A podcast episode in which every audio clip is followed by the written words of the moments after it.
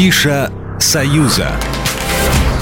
Преддверии Международного дня театра 24 и 25 марта на сцене Большого состоится премьера балета Людвига Минкуса «Дон Кихот», сообщает Белта. Балет возвращается на белорусскую сцену в новых декорациях и новых костюмах. Балет выдержал шесть редакций на сцене Большого театра. Впервые он был поставлен в 1941, а последняя – в 1989. Собственно, она и шла до недавнего времени. Зрителей ждет седьмая редакция, над которой работают народный артист С. СССР и Беларуси, художественный руководитель театра Валентин Елизарьев, заслуженный деятель искусств Республики Беларусь дирижер Николай Калятко, а также народный художник России Вячеслав Окунев и художник по свету Нина Иванкина. «Дон Кихот» в театральном мире – один из самых популярных классических балетов. Темпераментные испанские танцы и красивую историю двух влюбленных минчане и гости столицы смогут увидеть 24 и 25 марта в Большом театре оперы и балета.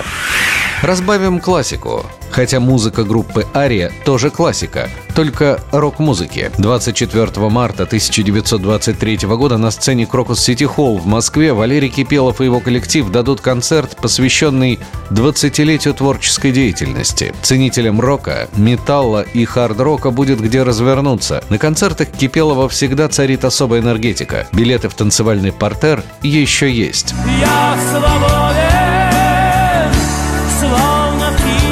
Небесах я свободен.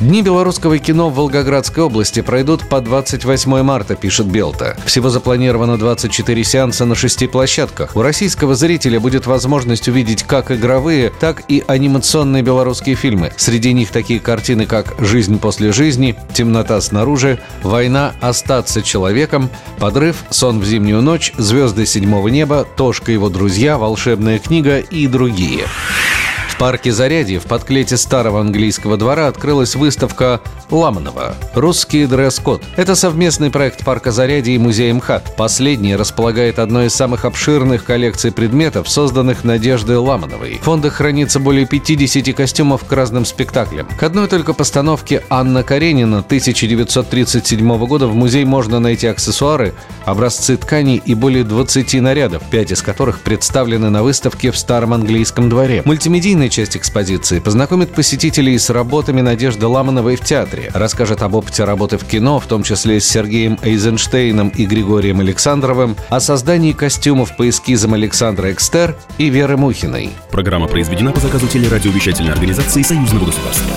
Афиша «Союза».